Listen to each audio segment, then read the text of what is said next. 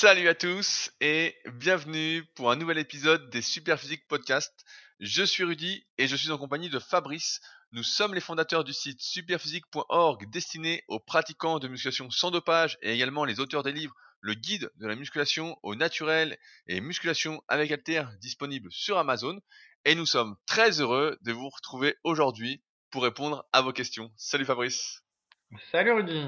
Alors, rapidement, je voulais faire un petit point parce qu'on approche quand même euh, de l'échéance.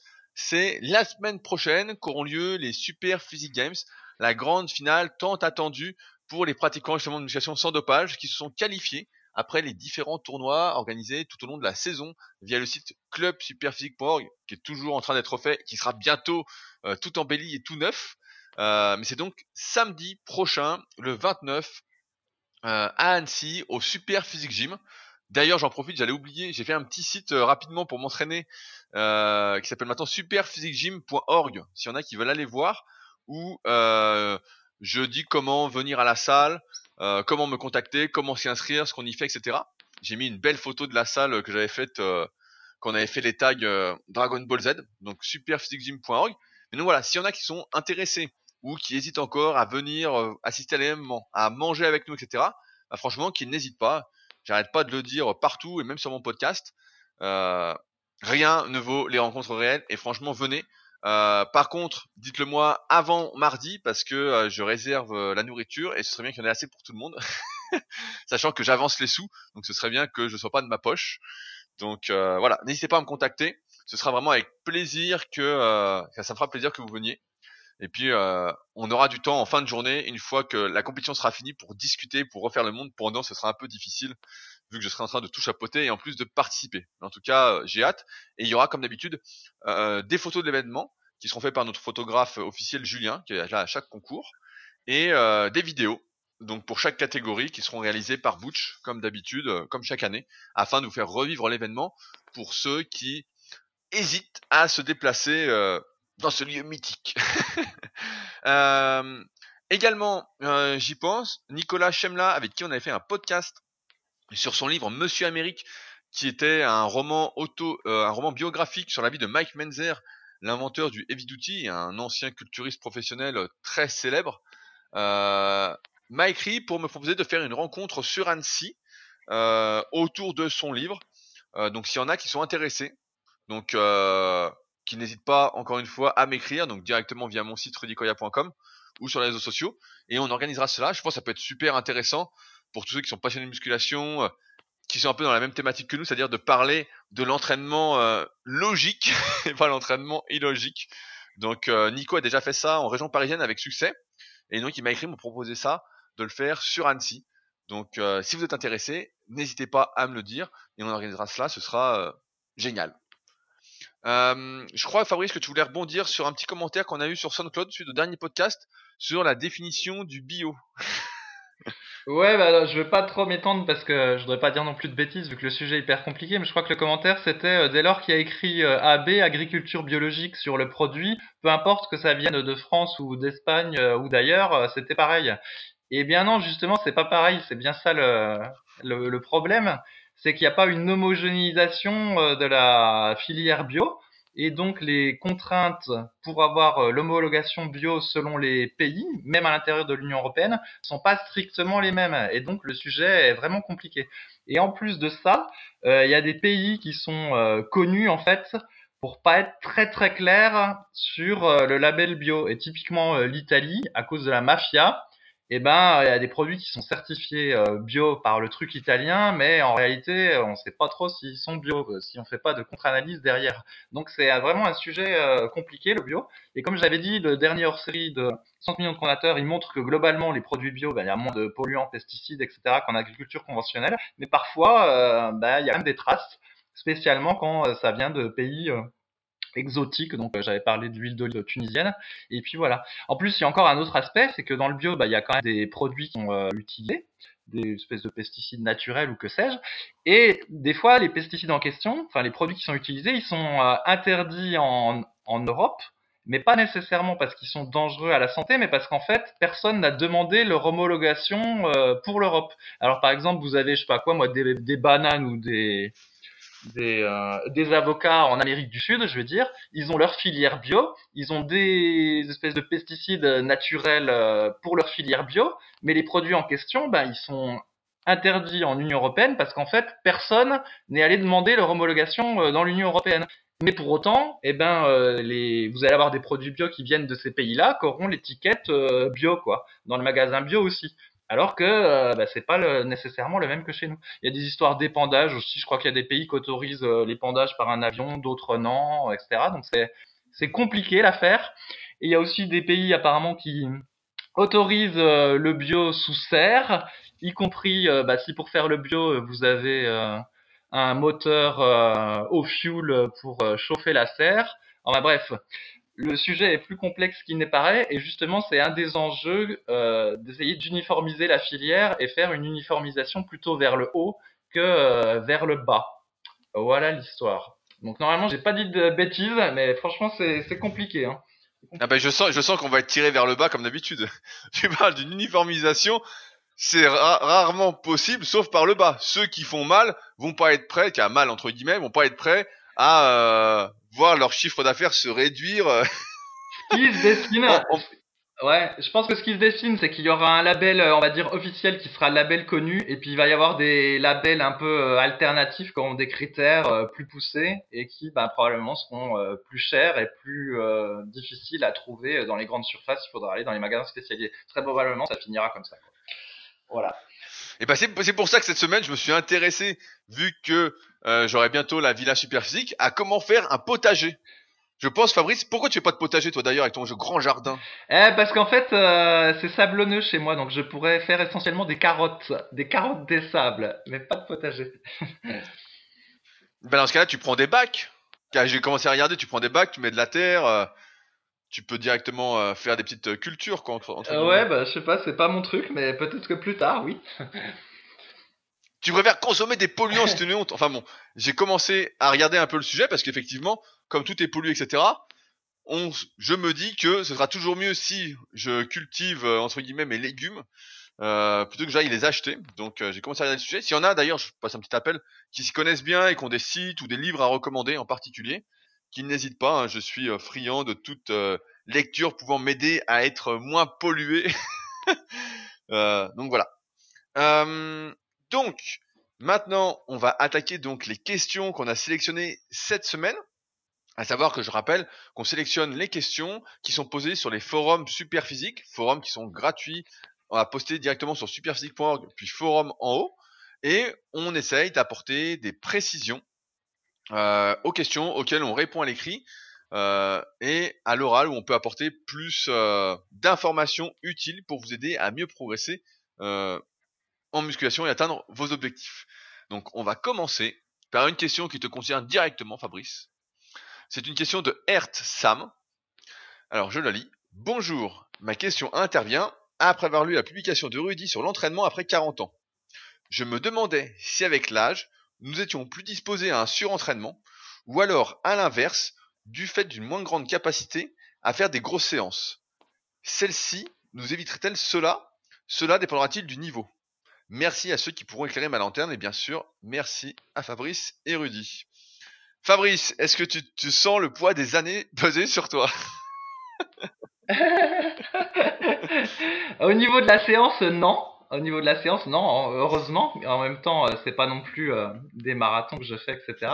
Par contre, euh, la récupération moins rapide, si, bah ça, tout le monde sent qu'au fur et à mesure des années, on est plus long à récupérer, particulièrement au niveau articulaire.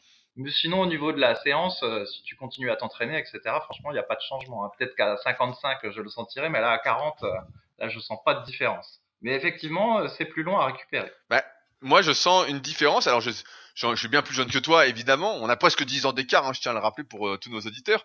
Mais euh, je sens la différence. Franchement, là, pendant une période, je faisais de l'hyperfréquence. Donc, euh, j'en avais parlé un petit peu. CF, les précédents podcasts, et CF, la vidéo qui va sortir dans la formation super physique où je fais tout le bilan, etc. Avec les cycles, etc. et donc, quand tu fais de l'hyperfréquence, ben, en fait, tu peux pas, tu forces pas. Sinon, tu peux pas répéter fréquemment. Par exemple, tu peux pas faire du coucher trois fois par semaine. Si à chaque séance, tu forces 9 sur 10, c'est pratiquement à l'échec, etc. C'est pas possible. Donc tu forces pas, tu es toujours avec 2-3 répétitions de réserve, donc tu t'appliques sur le geste, etc. Et puis là, c'est l'approche des Super Games. Et j'ai vu que l'hyperfréquence n'était pas la panacée. Voilà la conclusion rapide. Hein. on, a, on, a, rapidement euh, des petites douleurs articulaires qui arrivent, comme si on est tout le temps fatigué. Et c'est le cas, hein, quand on fait du coucher trois fois par semaine et qu'on met relativement lourd, bah, par exemple, ça fatigue les épaules, les coudes, les poignets, euh, tout ce qui est en jeu. Et donc, en m'approchant des games, je me suis remis à faire mes séances habituelles. Et je me rends compte, au fur et à mesure des années, que si je force vraiment, parce que là je force vraiment vu que je suis à euh, une semaine de la compétition, avant de faire ma semaine un peu de déload, et eh ben je me rends compte que je récupère beaucoup moins bien qu'avant quand même. Je sens que quand je force sur une séance, donc euh, là actuellement je suis assez fort, je suis pratiquement à mon meilleur niveau euh, pour mon poids de corps actuel. Je sors d'ailleurs une petite vidéo dimanche sur ma chaîne YouTube où je vais mettre les performances où je suis sur les principaux exercices pour les games, pour faire une petite pub justement pour ceux qui ne suivent pas les podcasts et qui voudraient venir à la compétition. Et je me rends compte, donc là ça, depuis lundi, on est mercredi, on enregistre ce podcast, donc je commence à forcer lundi et mardi j'ai forcé. Et euh, putain, je suis euh, fracassé quoi. J'ai des courbatures horribles. Je sens que ça me raidit. Je sens que, tu sais, c'est comme euh, quand tu fais une grosse séance cuisse. Sauf que là, en fait, la grosse séance cuisse de quand t'avais 20 ans, bah chaque grosse séance que tu fais, en fait, te fracasse quoi. Tu sens que. Euh, et ce qui est marrant que j'ai remarqué aussi, c'est que quand euh, je faisais comment? Mes mes séances j'ai perdu le fil. Oui, là, quand je faisais mes séances à l'époque, pec biceps ou pec épaule, etc.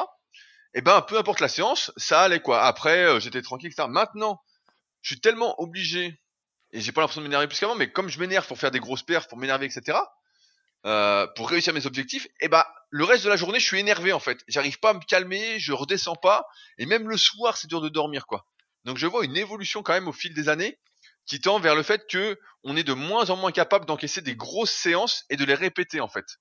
Comme si on était obligé de vraiment euh, bien cycler son entraînement pour pouvoir durer et récupérer. Parce que là, la semaine que je suis en train de faire, heureusement que la semaine prochaine je suis mollo quoi et euh, je vais juste forcer le samedi parce que sinon je suis rincé quoi. Je suis mort. Je sens euh, et en plus quand tu forces, eh ben comme tu dis, il y a les douleurs articulaires à force de vieillir, mais je pense pas que ce soit l'âge. Il y a l'âge qui rentre en jeu, mais il y a également euh, la... Depuis combien de temps ça fait que tu t'entraînes? J'ai remarqué ça, moi ça va faire. L'usure. Tu vois, voilà, l'usure. l'usure, je sais pas si c'est l'usure, mais ouais, on sent que tu arrives à un moment où euh, tu payes un peu le poids de tes entraînements, même si tu as fait les choses bien, et on a fait des erreurs évidemment, mais voilà, quand on a essayé de faire les choses bien, etc., on paye quand même les erreurs parce que on a voulu forcer sur des trucs sur lesquels on n'était pas fait, on a essayé, etc. Et ça fait penser qu'on a eu une vidéo euh, récemment sur le groupe privé du club Superphysique, c'est un groupe qui est accessible à tous ceux qui ont une licence Superphysique, euh, via le site donc clubsuperphysique.org où il y a un jeune euh, qui fait un squat horrible à 160 et euh, on lui dit tous ne le fais pas il veut continuer. Donc lui il va le payer, euh, il va vraiment euh, morfler. Euh, et donc ouais, on sent que quand ça fait, donc moi j'ai pas 40 ans, mais comme ça fait déjà 18 ans, ça va faire 18 ans? Ouais, ça va faire 18 ans que je m'entraîne. Je regarde la, la, date, mais ouais, ça va faire 18 ans que je m'entraîne en août. Et bah, je sens que je peux plus forcer comme avant, quoi. Qu'il n'y a pas surtout à la fois pas tout en même temps. Et euh, là, ce matin, je faisais la réflexion en me disant peut-être m'entraîner après les games euh, en musculation, en tout cas, euh, un jour sur deux. En me disant, bah voilà, comme ça, je peux forcer un jour sur deux et puis ça va mal, a forcer. Sans trop me tuer non plus, mais c'est vrai que au fur et à mesure qu'on vieillit, c'est pas la capacité à faire une grosse séance qui diminue, comme tu l'as dit, c'est la capacité à les enchaîner. On sent tout de suite qu'on paye le prix des grosses séances, etc., et qu'il faut intercaler des séances plus faciles, plus légères. et ça, je pense que c'est compliqué à intégrer euh, c'est compliqué même à faire quand on a toujours été habitué. Donc je vais voir comment je vais gérer ça, mais qu'on a toujours été habitué à forcer, parce que le but, encore une fois, c'est pas de finir en miettes. Euh, c'est euh, d'être d'être en forme en fait, c'est d'être en bonne santé, etc. C'est pas de faire de rajouter 20 kilos de plus sur sa barre au squat ou au développé couché et puis d'avoir mal partout. J'en parlais cette semaine sur euh, Instagram. Le but c'est d'être bien quoi. Et euh, souvent quand on se blesse, après on regrette d'être monté aussi haut. on se dit, ah, même avec 20 kilos de moi, j'étais content de faire ma séance, j'avais du plaisir, etc. J'étais en forme en fait. Et euh, je pense que je tends de plus en plus vers, cette pratique où euh, je vais euh, moins forcer en dehors des tournois super physiques pour justement être en forme. Parce que pareil, quand tu fais une grosse séance, je sais pas si tu te souviens, quand tu faisais vraiment des vrais entraînements, Fabrice, de cuisses. mais tu fais une grosse séance de cuisses, comme on le disait la semaine dernière, bah, t'es mort pour la semaine après. T'es, t'es rincé. Là, ça fait trois semaines que je force aux cuisses. Ah, le lendemain, je suis mort, quoi. Hein. Je sens, euh, t'es, t'es rincé. Et donc après, Si tu veux aller marcher, bah ça va, mais si tu veux faire d'autres sports, tu veux faire du vélo ou tu veux aller courir n'importe quoi, bah en fait tu sens que ça va pas quoi. Tu sens que tu as beau t'échauffer, t'es tiré, etc. Tu sens que tu as moins de force, t'es raide. Donc euh, voilà, quand on vieillit et plus le poids des années euh, le poids des années d'entraînement, et bah tu sens que effectivement c'est la capacité et c'est pourquoi, comme vous l'avez peut-être remarqué si vous nous suivez depuis plusieurs podcasts, on cherche toujours des techniques euh, ou des cycles de progression, comme par exemple celui en tonnage, où on va essayer de réduire euh, les charges qu'on utilise en compensant par un stress métabolique un peu plus important, en réduisant par exemple le temps de récupération, etc., pour essayer de continuer à progresser euh, malgré une faible récupération, pour toujours prendre du plaisir, etc. Parce que pour l'instant, j'avoue personnellement avoir du mal à refaire les mêmes séances sans forcer. Toi, Fabrice, je sais pas si tu arrives à faire des trucs comme ça euh, avec les années. Est-ce que par exemple au cuisse, tu cherches toujours à faire pareil ou tu cherches toujours quand même à progresser? À reprogresser vu que tu t'arrêtes fréquemment.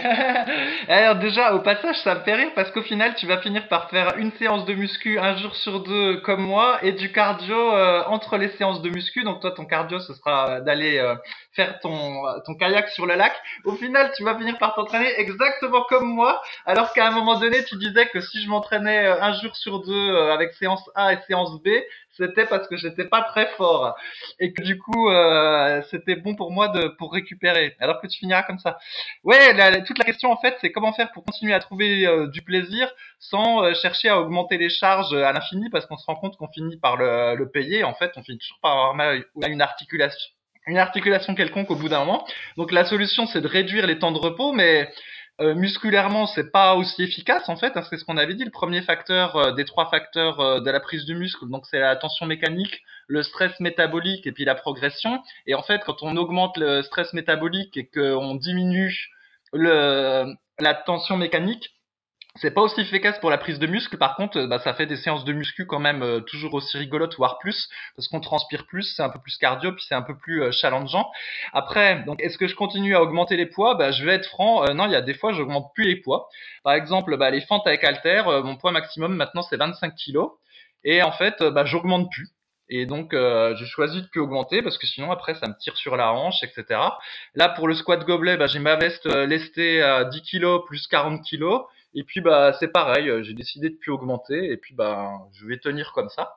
Et puis euh, et puis voilà. Et euh, voilà parce que si et donc je refais plus ou moins la même séance d'une séance à une autre et peut-être que quand j'en aurai marre, j'essaierai de réduire un peu plus le temps de repos ou de gagner une rep par-ci, une rep par-là, mais pour le moment ça va. Après le truc, c'est que bah, régulièrement j'arrête la, la muscu parce que je vais je sais pas où en vacances ou quelque chose et en fait quand je reprends j'ai perdu, donc il faut que je reprogresse pour regagner le niveau que j'avais perdu. Donc en fait, euh, malheureusement, il y a des phases de progression, mais c'est en relatif par rapport à ce que j'avais perdu, tu vois, c'est pas de la vraie progression.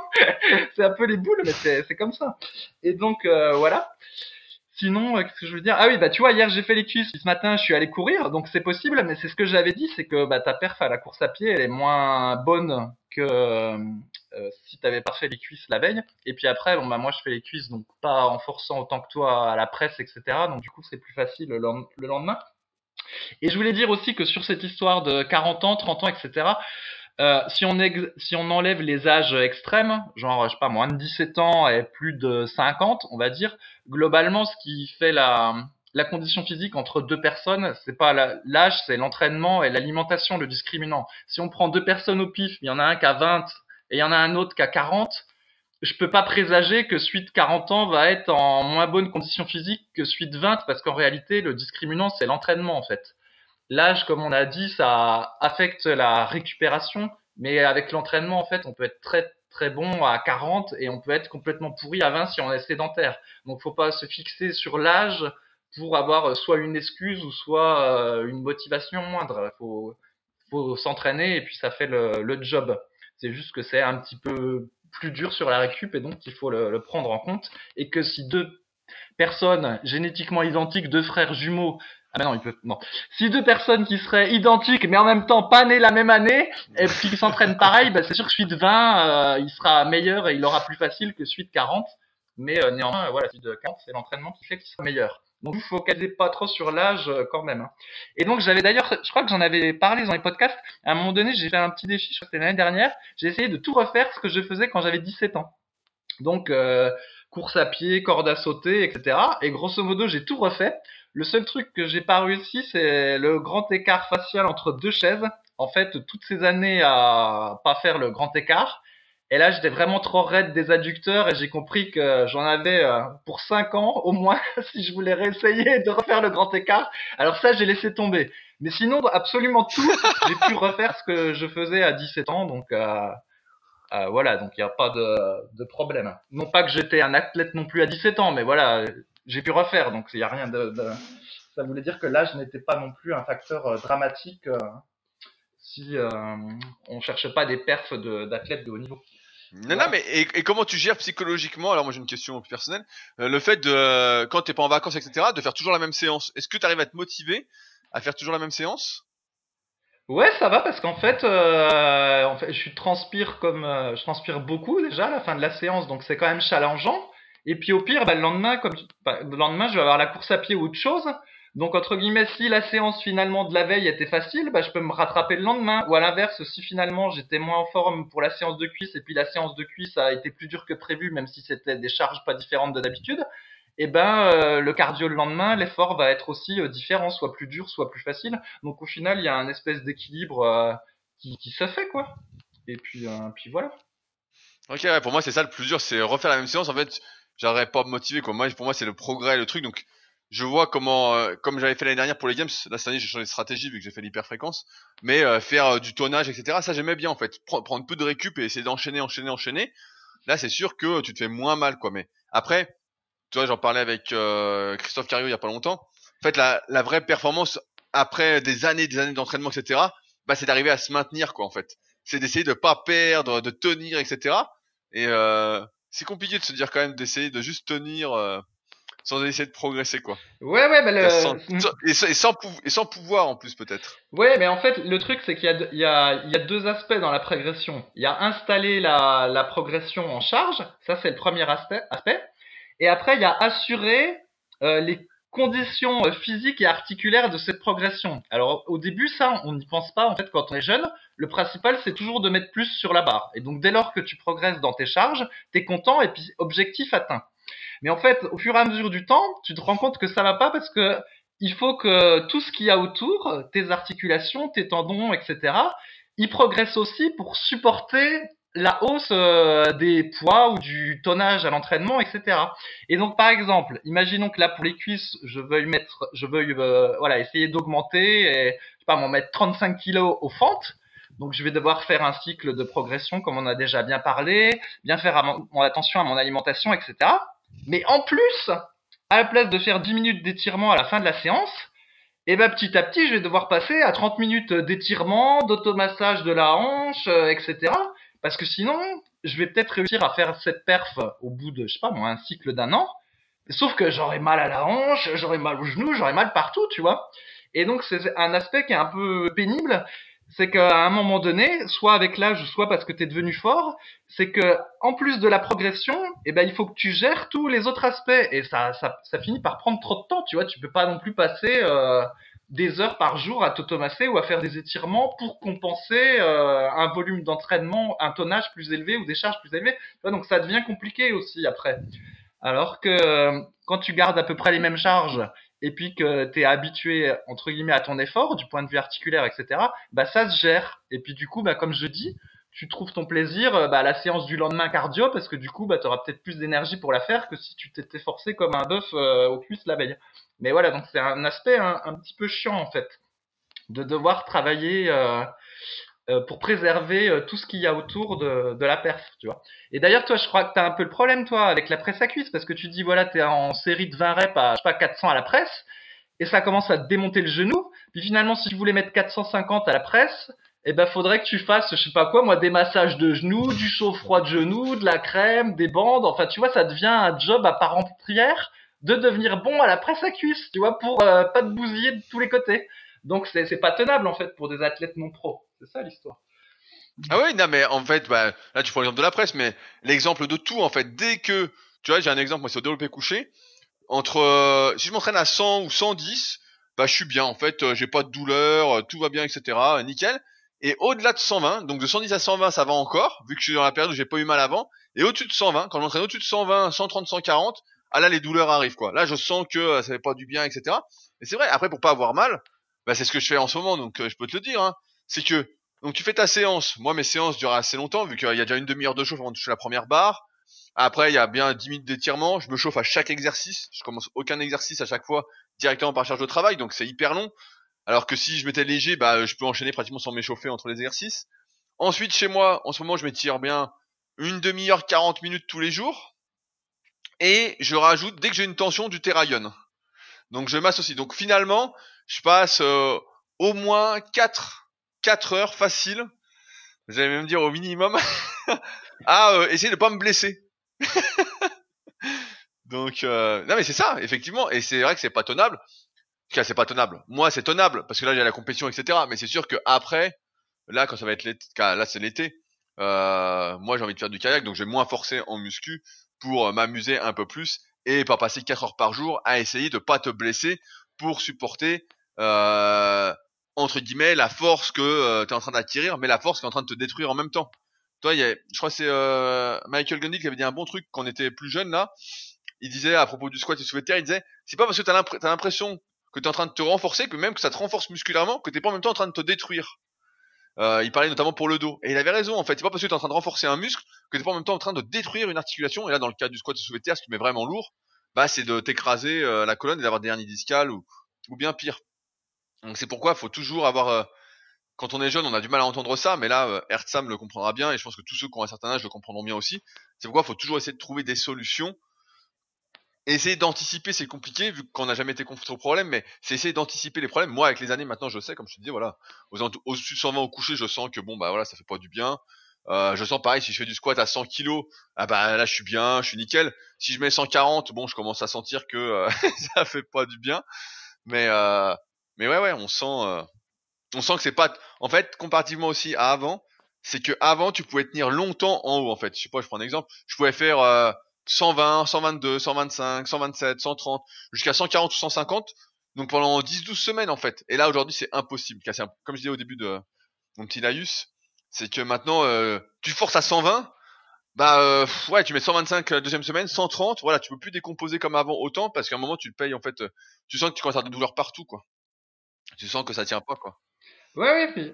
Et tu vis donc toi, donc tu as 32 ans, Rudy, donc moi j'en ai 40. Euh, et donc imagine, j'ai commencé la muscu à, à, peu près à 16 ans. Bon, il y a des fois j'ai fait des pauses, etc. Mais allez, admettons que c'était 16 et que ça a été continu. Donc 16 pour aller à 40, en gros, ça ferait 24 ans, grosso modo, que je m'entraîne. Et on se dit, putain, c'est énorme, 24 ans. Mais en fait, si on se dit qu'il faut encore tenir en étant bien jusqu'à 60, eh ben ça veut dire que j'ai à peine dépassé la moitié, en fait. Je suis à 24 et j'ai encore 20 ans à faire. Et là, tu te dis, est-ce que je vais pouvoir continuer à faire 20 ans, à faire, euh, tu vois, n'importe quoi à la, à la, muscu comme avant? Bah non, c'est pas possible, quoi. 20 ans, c'est long à tenir. Et donc, du coup, ben, tu deviens un peu plus raisonnable. Après, effectivement, bah, quand on a 20, effectivement, tu penses qu'à l'âge de 21, 22, 23, et tu vas pas penser à 40 et encore moins à 60. Mais petit à petit, bah, tu finis par y penser. Voilà l'explication aussi qui fait que tu te raisonnes. ah, t'es gentil aussi, 60, moi j'allais te dire, normalement, on va vivre après jusqu'à 80 ans. Toi, peut-être un peu moins vu que tu peux pas faire ton potager. Mais, euh... mais bon, il y a, encore... dire... y a encore 40 ans à tenir, mon gars. Hein. Je voulais dire 60 à faire de la muscu. Après 60, euh, il est probable qu'on ait envie de faire de la muscu puis qu'on fasse autre chose. Quoi? T'es fou, quoi. On sera encore là à faire les podcasts. Dans 20 ans, on sera encore là. Euh, et bah tiens, je vais rebondir sur une autre question que tu as remontée sur le forum qui m'a fait sourire. C'est une vieille question qu'on avait eue de Zozi93 qui, euh, se qui se demande si la musculation fait perdre en rapidité. Euh, donc il explique, bonjour, je fais de la boxe et il me faut de la vitesse. Je n'ai donc pas envie non plus d'avoir un corps de coq. Est-ce que donc si je prends de la masse musculaire, est-ce que ça va me ralentir? Euh, Je ne souhaite pas être comme les bodybuilders pro, nanana, etc. Euh, je vous donne des exemples. Dites-moi s'ils sont musclés ou pas. Et donc, tu as remonté le topic parce que l'auteur de ce topic-là, qui date de 4-5 ans, euh, donnait un exemple, Boyka. Donc pour ceux qui connaissent pas Boyka, c'est euh, le nom de Scott Adkins dans le film Undisputed 2. Qui est un dans tous les Undisputed, en fait, il a participé. Non, il est pas dans le 1. Le 1, c'est un seul deviendra invincible et c'est avec Wesley Snipe et euh, il y est pas dans celui-là. Ah oui, t'as raison, t'as raison. T'as raison, t'as raison. Et ouais, je suis un professionnel. Le 4 était nul d'ailleurs. Hein. Le, le 2 et le 3 se regardaient bien. Le 2, euh, Scott Atkins, c'est exceptionnel en, tant que boyka. Et donc, l'auteur du topic nous demande, voilà, est-ce qu'on peut être euh, musclé et rapide à la fois et est-ce que la musculation traditionnelle fait perdre de la vitesse? En se demandant si euh, boyka, euh, boyka n'est pas massif. Euh, si on peut atteindre déjà ce physique-là et être rapide. Alors Fabrice, euh, est-ce que tu veux déjà nous expliquer pour ceux qui sont pas sur le forum, vous pouvez aller voir le musculation, le topic s'appelle vraiment la musculation fait-elle perdre en rapidité? Euh, quel est le physique de notre cher Scott Atkins alias Boyka? Ouais, j'ai monté ce topic-là parce que c'est tout à fait le, le, truc classique de la muscu. C'est ah, je vais faire de la muscu. Par contre, je veux pas ressembler à Schwarzy, ça m'embêterait. Surtout si ça me tombe d'un coup, d'un coup de, de nuit au lendemain. Mais par contre, si je pouvais ressembler à Trucmuche, ça me va. Et en général, après, t'as des, des trucs de Trucmuche. Bon, alors si c'est un footballeur, euh, ma réflexion s'applique pas, mais quand c'est Scott Atkins euh, ou euh, Mike Tyson ou d'autres personnes de cet acabit, déjà, ce serait, c'est un miracle d'arriver à ressembler à Scott Atkins en faisant de la muscu au naturel. Et je pense que à part les types doués et en y consacrant toutes les énergies, il y en a pas beaucoup qui y arriveront. Après Scott Atkins, pour ceux qui ont vu le film ou qui ont vu sa, son Wikipédia, en fait c'est une grosse bête. Euh, un peu comme tiens bah, Christophe Cario euh, en France, si jamais euh, il écoute ce podcast. Donc euh, le type, il est hyper bon en arts martiaux, hyper bon en muscu, hyper bon en tous. Donc déjà arriver à être musclé comme lui, chapeau. Et euh, voilà, donc déjà, la problématique se pose pas parce qu'il y a très peu de chances d'arriver à atteindre le niveau de masse musculaire de, de ce gars-là. Et après, est-ce que la muscu, ça fait perdre en rapidité? En fait, effectivement, quand on a, quand on s'entraîne en muscu, ça favorise pas la rapidité. Et en plus, ce qui se passe, c'est que ça va prendre de l'énergie pour euh, faire de la boxe ou autre chose. Et donc, du coup, bah voilà, si tu fais euh, du développé couché deux fois par semaine 5 cirés de 10 et après des écartés, etc., bah, quand tu iras à la boxe, bah, tu n'auras pas de patate et puis tu auras une frappe pourrie. Ça c'est sûr comme 2 et 2 font 4. et euh, après, prendre du muscle et en même temps conserver sa rapidité, euh, c'est manifestement possible vu que euh, il y a des poids mi-lourds en boxe qui arrivent. Et encore, moi je me souviens que dans les années 90, je crois qu'il y avait un type à l'époque où je suivais la boxe américaine qui s'appelait Rufus, si ma mémoire est bonne, que personne connaîtra sauf ceux de cette époque. Et en gros, il avait monté de catégorie euh, un peu trop rapidement en prenant du muscle et en prenant du poids. Je pense qu'il avait dû euh, charger un peu. Et ben en fait, il était moins bon au début dans sa nouvelle catégorie parce qu'il il était plus lent qu'avant. Donc euh, effectivement, quand tu prends du muscle trop rapidement et sans faire ce qu'il faut derrière, et ben tu es moins rapide. Mais bon, ça, ça concerne des, athlètes et des champions quoi. Donc celui qui fait juste de la boxe à un niveau amateur, à mon avis, il peut faire un petit peu de muscu à côté, ça va pas changer grand chose, mais stricto sensu, je pense pas que ce soit positif. Positif.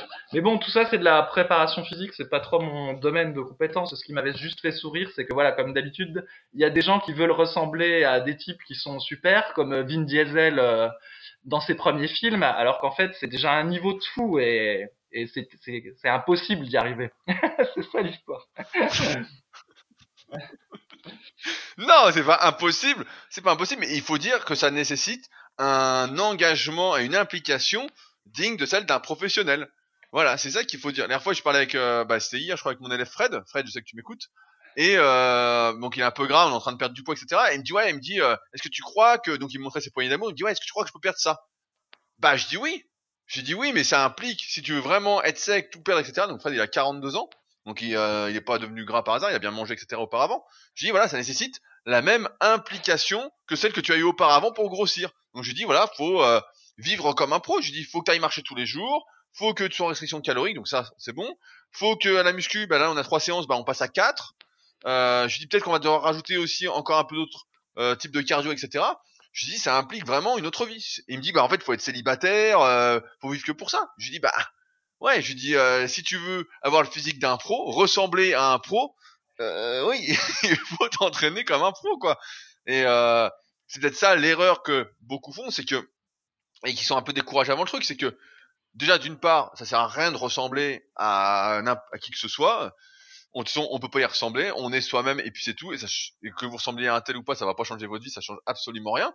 Et d'autre part, il faut viser en rapport avec son implication. Voilà, si on s'entraîne, là je reprends l'exemple, on s'entraîne un petit peu en boxe, euh, et puis on va faire un peu de muscu, on va être un peu mieux physiquement, etc.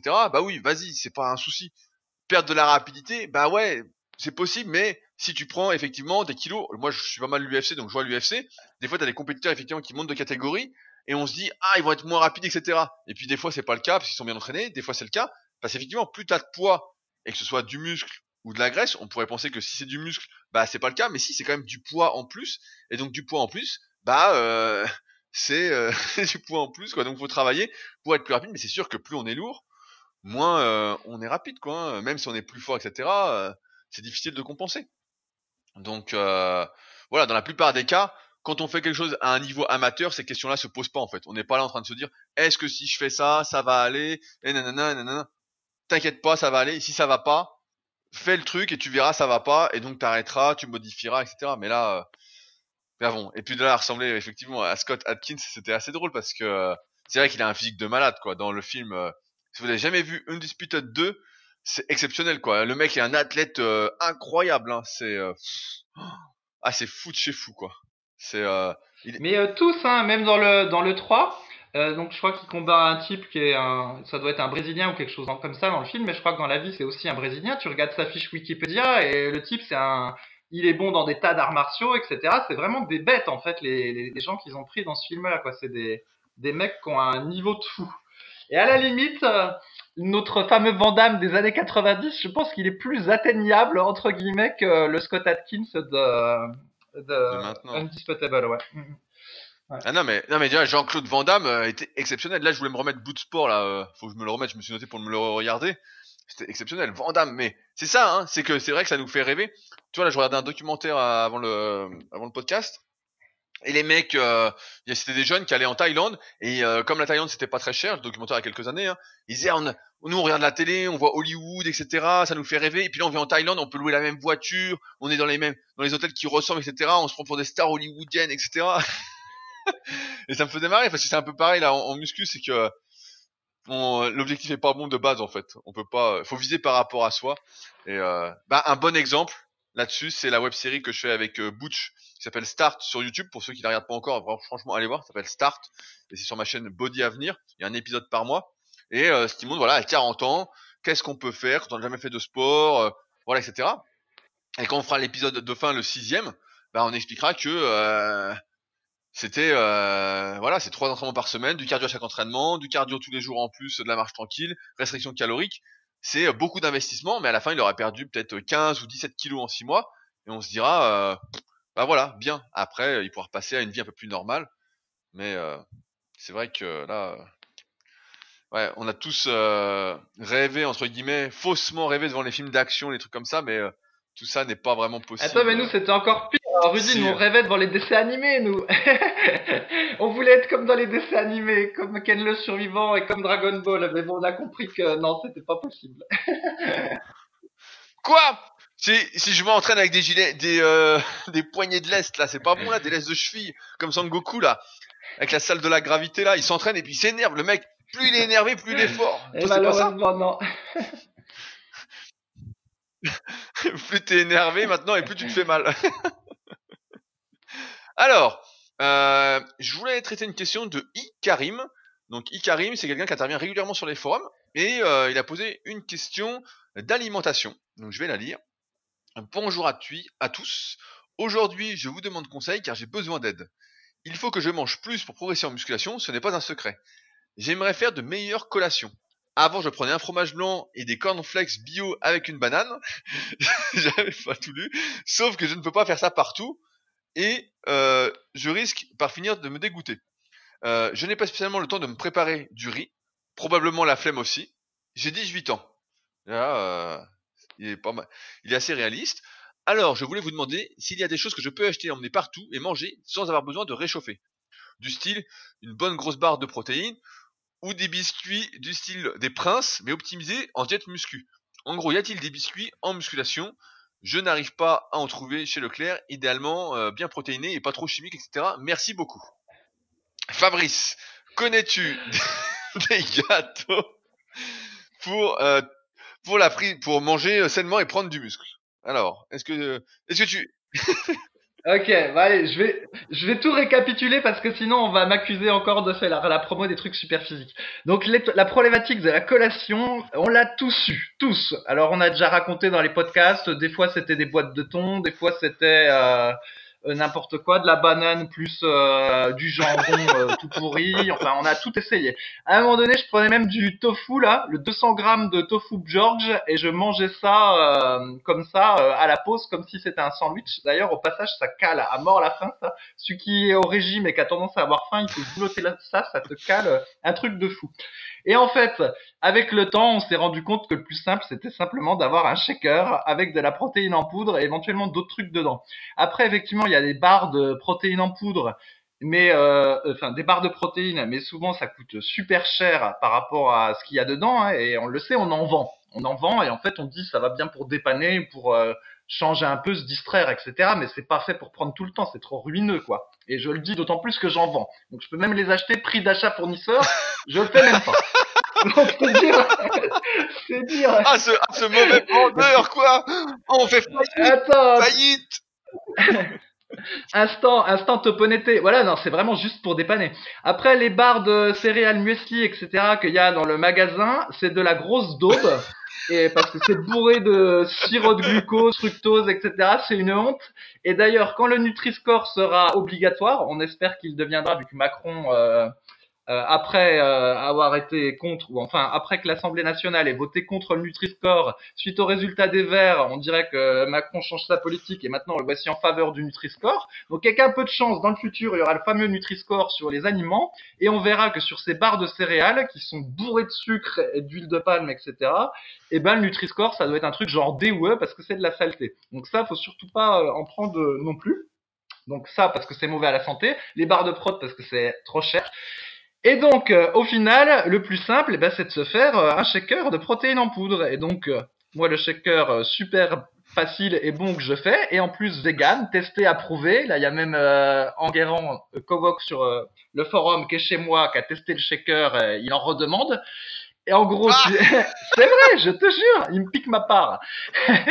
tu prends du lait de soja, tu le mets dans ton moulineur, donc un bon un bon millilitre de lait de soja. Ensuite, tu mets 45 euh, grammes de protéines d'isolate de pois, là, protéines végétales. Tu rajoutes une banane, des fruits rouges surgelés. Tu mixes tout ça et déjà ça te fait un bon shaker euh, super bon et je pense que tu peux le préparer euh, le matin et euh, le manger un petit peu plus tard dans la journée, a priori, ça devrait aller. Il n'y a pas de problème, il n'y a pas besoin que ce soit trop. Si tu le fais pas cinq jours avant, ça gêne pas. Et, euh, et c'est bon. Et puis si tu trouves que c'est pas assez calorique, mais ça allait quand même parce qu'il y a la banane et le lait de soja, eh ben tu peux encore rajouter un peu d'avoine, soit déjà en poudre dedans, soit euh, de, des flocons d'avoine tout fait. Et puis dans ce cas-là, c'est ton moulineur qui va les, les écraser. Mais par contre, c'est moins poudreux que quand tu achètes direct la poudre d'avoine, parce que le moulineur, il, il fait pas assez. Après, sinon, bah, tu peux faire des sandwichs euh, avec du pain, en fait, c'est pas si peu diététique un bon sandwich. Dans ce cas-là, bah, tu fais un sandwich crudité, donc tu prends du pain euh, complet, un pain céréal ou quelque chose comme ça, surtout pas le pain blanc. Du voilà, pain surtout pas la fameuse baguette blanche dont on sait que l'indice glycémique est euh, élevé et qui n'a pas grand intérêt pour la santé. Et donc, comme exemple de sandwich, tu prends donc un bout, un bout de pain spécial, tu mets, euh, je sais pas quoi, moi une tomate que tu as coupée en petits morceaux, une feuille de salade, et puis tu rajoutes euh, un petit peu de tofu par là-dedans. Et puis bah voilà, ça te fait une, une petite collation. Mais vraiment, franchement, le plus pratique, c'est les, c'est de se faire un, un, shaker. Pendant des années, j'étais contre ça. Je me disais, ah, c'est, pas naturel, ça fait pas guerrier, etc. Mais au final, tu te galères avec des, des, trucs solides. Et comme je dis souvent, si après c'est pour manger du pain de mie industriel, avec du jambon industriel dégoûtant ou du blanc de poulet industriel dégoûtant, franchement, faut mieux prendre de la protéine. Après, chacun fait comme il veut, mais c'est vraiment le plus simple et le meilleur marché. Voilà la conclusion après toutes les années, bah, c'est ça quoi. Bah, surtout que nous proposons de la protéine de poids bio sur la boutique Superphysique. Donc euh, bon, euh, le choix est vite fait. Non mais c'est la question d'Ikarim me rappelle euh, moi à mes débuts. C'est vrai que souvent quand tu débutes, tu connais pas grand chose, etc tu, euh, je veux dire, tu idolâtres, mais tu idéalises la prise de protéines en poudre, dans le sens où tu as des mecs qui n'y connaissent rien, qui répondent des rumeurs comme quoi c'est magique, ça fait prendre du muscle, etc. Limite, ce serait dopant. Et donc, on a toujours ces idées reçues qui circulent comme quoi ah tu prends des protéines dès que tu fais un peu de muscu ah tu prends des protéines qu'est-ce que tu prends comme protéines? Du style ah bah ouais mais c'est parce que tu prends des protéines que t'es comme ça sauf que effectivement quand on s'y connaît un petit peu on voit bien que les protéines en poudre c'est juste des aliments qui sont filtrés auxquels on a retiré les glucides et les lipides plus ou moins suivant le degré de filtration et voilà ça arrive comme ça après suivant les sources bah c'est plus ou moins qualitatif mais euh, c'est vrai qu'à 18 ans si normalement tu travailles un petit peu l'été, voilà, tu fais des petits boulots, bah tu peux te payer ça et c'est beaucoup plus pratique et ce sera même beaucoup plus sain que de manger ce que tu mangeais actuellement, c'est-à-dire fromage blanc, cornflakes. Donc cornflakes, même si c'est bio, ça c'est une hérésie. Ça me fait penser que euh, je regardais le film Captain Fantastic. Je sais pas si t'as déjà vu ça, Fabrice, comme film. Euh, T'as jamais vu Captain Fantastic? Donc c'est un film que je conseille à tout le monde. C'est avec euh, Viggo Mortensen. Captain Fantastic. C'est pas un film de super-héros. C'est un film où euh, en fait ils vivent en autarcie. La famille vit en autarcie et en fait ils sont obligés de revenir dans la vie réelle. Ils vivent dans les bois parce que la mère meurt et euh, voilà, bah, j'arrête le teasing ici. Et, euh, et à un moment, donc ils sont dans un restaurant, il y a une scène euh, marrante. Eux, ils vont jamais dans le restaurant, ils tuent les animaux pour manger, des trucs comme ça dans la forêt, euh, trucs comme ça. Ils sont dans un resto et ils découvrent des cartes et ils voient hamburger, hot dog, etc. Ils sont comme des fous en fait. Ils disent ah ça a l'air trop bon, etc. Et le père leur dit bon allez, on s'en va, il y a rien de comestible ici quoi. Donc scène exceptionnelle, j'aime beaucoup ce film. Et euh, pareil, à un moment dans le film, je raconte une autre anecdote du film, après on changera de sujet. Euh, ils vont euh, retirer de l'argent à la banque et les enfants, en fait, comme ils ont, ils sont pas sociabilisés, en fait, ils voient personne d'autre que eux-mêmes. Ils sont cinq ou six enfants. Et ben, il y a le, plus petit, il dit, papa, pourquoi ils sont tous malades les gens? Alors le père dit, bah, qu'est-ce que tu, ils sont pas malades? Il dit, bah si, ils sont tous gros. ils sont tous gros. Et donc, effectivement, là, en plus, ils ont fait une scène où ils ont pris que des gens vraiment en très très fort surpoids et euh, c'est marrant, ce, ce film-là, franchement, est un film que je conseille à tout le monde, qui est vraiment euh, extrêmement intéressant, mais qui euh, dit les choses telles qu'elles sont. Voilà, faut pas manger de cornflakes bio. Là, on parlait de la baguette, voilà, mieux vaut éviter. Et c'est là, même les barres de prot, on en vend sur la boutique, on en propose. C'est pour dépanner. Euh, on a toujours cherché à avoir les meilleurs compromis possibles, tout en sachant que ça reste des compromis, c'est jamais l'idéal, euh, mais ça reste euh, très moyen enfin, on voit qu'avec les années aussi, on devient de plus en plus exigeant, on fait de plus en plus attention à notre santé. Donc, c'est pourquoi on recommande plus, voilà, actuellement notre protéine de poids bio, qui a, euh, y a rien à redire dessus. Donc, comme ça, c'est nickel. Du moins pour les collations pratiques.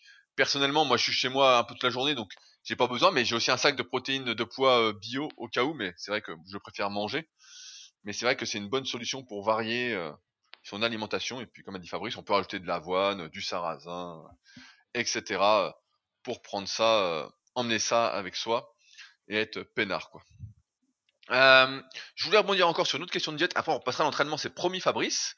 Euh, c'est une question de Jeff B qui me l'a posé directement sur mon topic sur le forum. En fait, j'ai un topic où je réponds aux questions qui concernent plus mon travail spécifique, en général quand c'est sur le livre ou la méthode Super tome 1 ou voilà sur des questions qui où les gens veulent absolument ma réponse, même si euh, beaucoup d'intervenants sur le forum donnent des réponses que je donnerais, enfin les mêmes réponses. Hein. C'est normal, hein, au bout d'un moment, c'est ceux qui sont avec nous depuis un petit moment, bah on en arrive un peu aux mêmes conclusions. Donc voilà, j'ai la question. Salut Rudy, par quoi remplacer le cacao Van Houten dans mon régime? Je m'explique, je suis le régime proposé par Jean de Hall Musculation, donc Jean qu'on connaît bien, qui était euh, membre des forums euh, il y a plus de 15 ans. Et dedans, il y a 5 euh, grammes de cacao Van Houten à manger chaque matin. Sauf que le goût m'écœure et que je suis incapable de manger plus de 2 cuillères avec les flocons d'avoine et le lait. Bon, je sais pas d'où sort cette diète. Je sais pas d'où sort cette diète, mais bon, pourquoi pas. J'aurais aimé un conseil de ta part. Je pensais le remplacer par du chocolat noir, lint 85% de cacao. Le goût passe mieux à l'état solide bizarrement. Euh, et donc, je finis la question parce que c'est une question qui m'a un peu agacé, qui m'a un peu agacé sur la fin, mais euh, et je vais expliquer pourquoi. Sinon, merci pour tout ce que tu fais. Et si tu veux proposer des menus comme l'a fait Jean dans ses prochaines vidéos, ça pourrait être super oh sympa et intéressant. merci d'avance.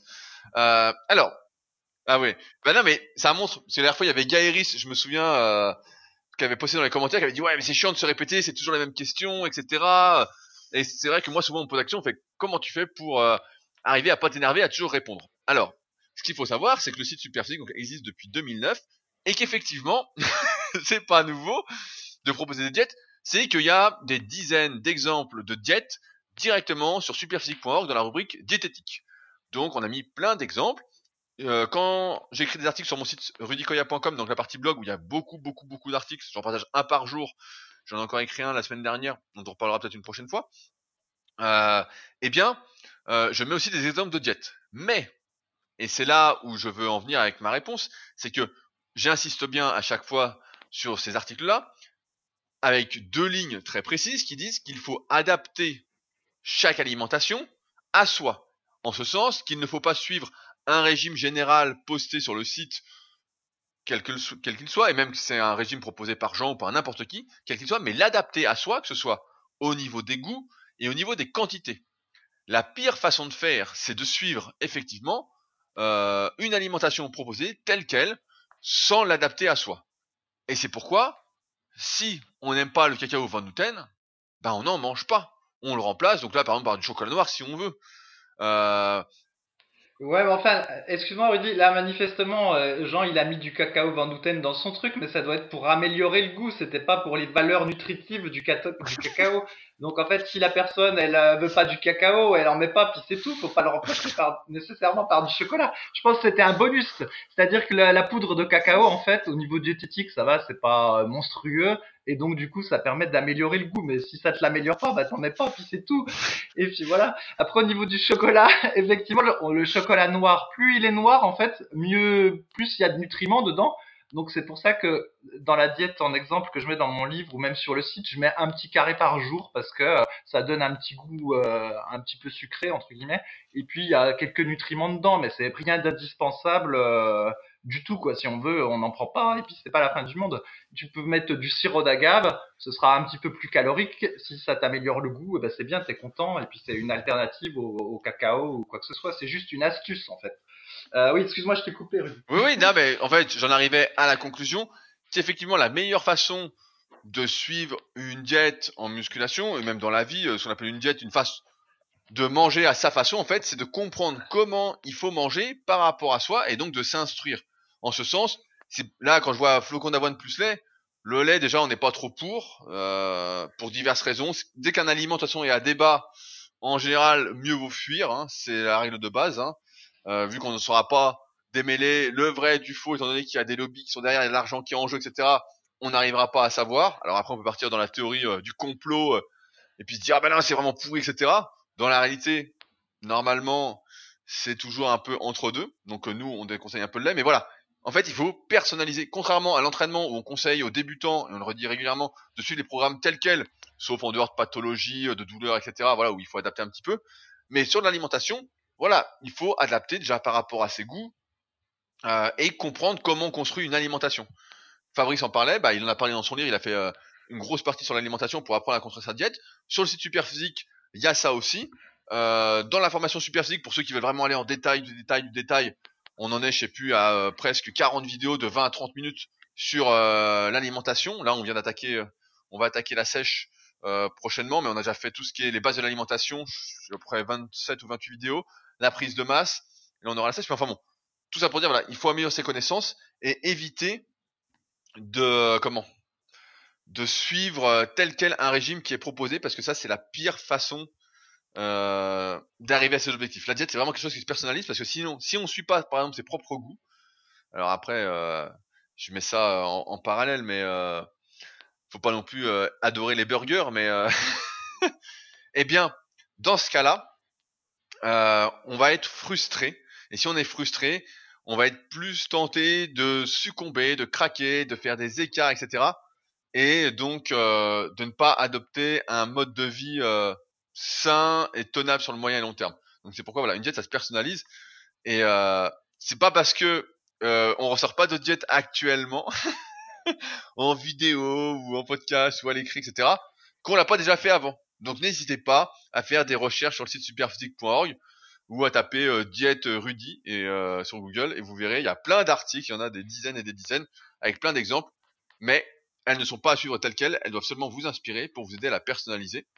Euh, Tu manges du chocolat, toi, Fabrice? Tu parlais de chocolat tout à l'heure. T'as as, l'air de t'y connaître. Ah, mais oui, je mange un peu de chocolat noir 95 euh, à 100%. Et d'ailleurs, au début, j'aimais pas. Ça m'a pris des, années. J'ai commencé par le suivre à 70 et petit à petit, je suis monté. Et maintenant, euh, j'ai un demi-carré de chocolat noir à 100%, ça me suffit en fait, ça me fait le petit goût que j'aime bien, et puis en plus, euh, c'est nutritif, et voilà. Et en fait, le pire, c'est le chocolat au lait ou le chocolat où il n'y a même pas écrit le nombre de pourcentage, parce que là, je crois que tu dois être à 60 ou 50% de cacao, où là, bah, c'est vachement sucré, puis tu as tendance à en reprendre, en fait. Un demi-carré, ça suffit pas. Il t'en faut euh, un, puis après, ah bah tiens, encore un autre, deux, trois, puis t'as vite fait de, de en prendre. Mais euh, oui, un, un petit peu. Mais toi aussi, en plus, je sais que tu me poses la question, mais que toi aussi, tu en prends un peu du chocolat noir. Ah, mais j'en prends, j'en prends plus que toi. Moi, j'achète du 98%. Donc euh, j'ai déjà goûté du sang, donc euh, bon moyen. Mais moi je fais une blague en fait. Quand les gens viennent chez moi et puis je leur dis tiens tu veux du chocolat, tu sais ils s'attendent pas à ce que ce soit du chocolat 98 parce que c'est vrai que la plupart du temps ce que les gens mangent c'est euh, du faux chocolat quoi. C'est euh, des saloperies. Je vais pas citer de marque si on va se faire attaquer, mais voilà c'est pas du chocolat quoi. C'est c'est de la daube. Et je leur dis tiens tu veux du chocolat? Ils me disent oui oui. Alors je leur montre pas l'emballage, je leur coupe un carré et je leur donne. Et tu sais ils croquent dedans. ils disent oh qu'est-ce que c'est? Parce que si vous n'avez jamais mangé de chocolat euh, genre 95 ou plus, et eh ben en fait c'est un peu pâteux quoi. Quand vous le mangez, c'est pas, il euh, y, a, pas le sucre en fait. Donc, euh, mais après moi j'en mange plus que toi. Moi j'aime bien en fait. Le 98, je prends 3 carrés par par jour, donc pour te dire. Mais vraiment, c'est un truc que j'aime bien et c'est marrant ce test du chocolat 98. Mais c'est de la bonne, hein, franchement. mais c'est sûr que quand tu manges un carré, t'es pas tenté d'en manger deux en général. Comme c'est pas sucré, ça t'appelle pas à manger le deuxième. Euh, ça va nickel quoi. Ça va nickel. Euh... Ok, les questions d'entraînement maintenant. Voilà, question d'entraînement. Alors, on a une question euh, de Nathan B qui demande quel cycle pour progresser aux tractions. Bonjour tout le monde. Depuis un moment, je progresse aux tractions en ajoutant chaque semaine une répétition, 4 x 6, 1 x 7 et 3 x 6, 2 x 7, 2 x 6, etc. Jusqu'à arriver hier à 4 x 10 à 7 kg de lest. Je sens que j'arrive vraiment au bout, car la dernière série était vraiment très difficile. Les deux dernières répétitions étaient vraiment dégueulasses. Cela fait un moment que je galère beaucoup sur cet exercice, je comptais changer de cycle en utilisant un cycle linéaire en redescendant à 5 kg, ce qui donnerait le cycle suivant. 4 x 10 à 5 kg, 1 x 10 à 6 kg plus 3 x 10 à 5, troisième semaine 2 x 10 à 6 kg et 2 x 10 à 5 kg, etc. Est-ce une bonne idée? Et est-ce que monter de 1 kg n'est pas de trop? Est-ce que 0,5 kg serait plus adapté? Merci de vos réponses. Euh, alors rapidement, avant de te passer la main, euh, il y a diverses façons de progresser en musculation. Nous, on prône ce qu'on appelle les cycles de progression. Euh, une terminologie qu'on a en quelque sorte popularisée à partir des cycles euh, qu'utilisaient les powerlifters, les pratiquants de force athlétique pour leur compétition, sauf qu'on l'a dérivé pour le faire pour la, les pratiquants qui veulent prendre du muscle et de la force parallèlement sans que ce soit leur objectif principal. Et donc à partir de là, on a codifié plein de cycles de progression différents euh, qu'on a mis chacun dans nos livres. Donc dans mon livre de mémoire, il y a les cycles linéaires, les cycles mixtes. Je sais plus si j'ai mis les cycles de tonnage, etc. Enfin bon, on a mis quelques cycles basiques dans nos livres euh, chacun. Et à partir de là, donc on a souvent des questions par rapport à ceci. Donc, euh, pour moi, il y a plusieurs choses à voir dans l'exemple de Nathan. C'est que personnellement, avec mes élèves, euh, ça va peut-être vous surprendre et vous paraître difficile, mais je ne fais que très très rarement lester mes élèves aux tractions avant qu'ils n'atteignent 10 séries de 10. Donc euh, il y a un, article qu'on avait fait sur le site Superphysique qui est toujours valable, qui s'appelle Progresser aux tractions. Et en fait, c'est le même cycle que je fais suivre. Donc vous pouvez le suivre hein, très simplement. C'est-à-dire que faut déjà arriver à faire quelques tractions, à faire 4-5 tractions de base. Et à partir de là, on va commencer, par exemple, si on fait euh, 4 tractions, on va commencer à 10 x 2 avec une minute de récupération. Et à chaque séance, on va rajouter une répétition, donc 1 x 3, 9 x 2, etc. Ainsi de suite. Et ainsi, on va vraiment beaucoup, beaucoup, beaucoup progresser. Et j'allais dire en quelques mois, mais c'est sans doute un, peu plus d'un an, des fois un an et demi, on arrive à 10 x 10. Et à partir de là, seulement on commence à lester, parce que j'estime d'expérience, avec le recul, que lorsqu'on a atteint cette base du 10 x 10 avec une minute de récup ou une minute 30 maxi, si on prend 3 minutes, bah euh, c'est pas la même base. Hein. ça va pas. Car, sur mon expérience, ça va pas. Et ben là, on peut commencer à lester et on va avoir de la marge pour pouvoir progresser, pour pouvoir lester progressivement. Là, pour moi, donc la première erreur, ça a été euh, de commencer en n'ayant pas la base suffisante derrière. Et c'est pourquoi euh, Nathan coince assez rapidement. De plus, euh, le cycle qu'il utilisait, et il s'en rend bien compte, qui est de monter les répétitions progressivement, etc., n'est pas le cycle le plus adapté aux exercices polyarticulaires. En règle générale, les exercices euh, polyarticulaires réagissent mieux au cycle linéaire où on va monter le poids régulièrement. En ce sens, effectivement, c'est une bonne idée euh, ce qu'il veut faire. Maintenant, je pense qu'il n'a pas la force nécessaire euh, pour pouvoir monter très très haut, qu'il y a plus que ça. C'est pourquoi, si je devais donner un autre conseil, je dirais, tu peux essayer de continuer à monter si tu veux en passant en 4 x 8. et après en 4 x 6 par exemple, etc. Aussi, si on est rincé sur un cycle, il ne faut pas hésiter à descendre de beaucoup pour relancer son cycle. Donc on imagine que là c'est il est au bout, à 4 x 10 à 7 kg, bah faudrait reprendre en 4 x 10 à vide en fait. Faudrait reprendre à vide, sachant que là, je crois qu'un peu plus bas, il dit qu'il est à euh, il y a la récupération, je vais vous la retrouver. Il est à 3 minutes 30 de récupération. Donc c'est-à-dire que presque chaque série est un maxi ou presque. Donc euh, autant dire que c'est déjà il force déjà beaucoup trop. Donc moi je recommencerai à vide. Et c'est même pas dit que 4 x 10 à vide avec 1 minute 30 de récupération, ça passe. Donc je referai une base. Mais effectivement, c'est des choses que je vois régulièrement, c'est cette peur de redescendre trop bas, de ne pas prendre assez son temps pour construire les fondations, et s'habituer, pour pouvoir ensuite vraiment progresser et pouvoir augmenter les poids suffisamment longtemps. Là, on voit, pour moi, il n'y a pas assez de base derrière, ce qui fait qu'on stagne rapidement et qu'on a peur en plus de perdre, mais Nathan doit débuter, c'est pour ça, et se dire euh, ah merde si je perds deux mois tiens il pense à une perte de deux mois alors que s'il relançait progressivement bah il perdrait pas euh, deux mois ce serait deux mois de gagné pour la suite Fabrice je te laisse euh, la, main. Suite à ma réponse on vient de se rendre compte qu'on avait quelques problèmes de connexion. Donc on va conclure malheureusement comme ça aujourd'hui. On espère que la semaine prochaine ce sera réparé mais il n'y a pas de raison euh, dans tous les cas, n'hésitez pas à continuer à poser vos questions sur les forums Superphysique. On y passe tous les jours pour euh, y répondre avec plaisir. Euh, ça me gêne pas de me répéter, surtout quand c'est déjà fait depuis 10 ans. Euh, vous le voyez, c'est toujours avec le sourire. Euh, si le podcast vous a plu, n'hésitez pas à en parler autour de vous, à le partager. C'est hyper important. Et je rappelle que si vous souhaitez venir au Superphysique Games la semaine prochaine, n'hésitez pas à m'écrire. Ce sera vraiment avec plaisir. Sur ce, donc on se retrouve la semaine prochaine et euh, on retrouve aussi Fabrice avec une bonne connexion. Salut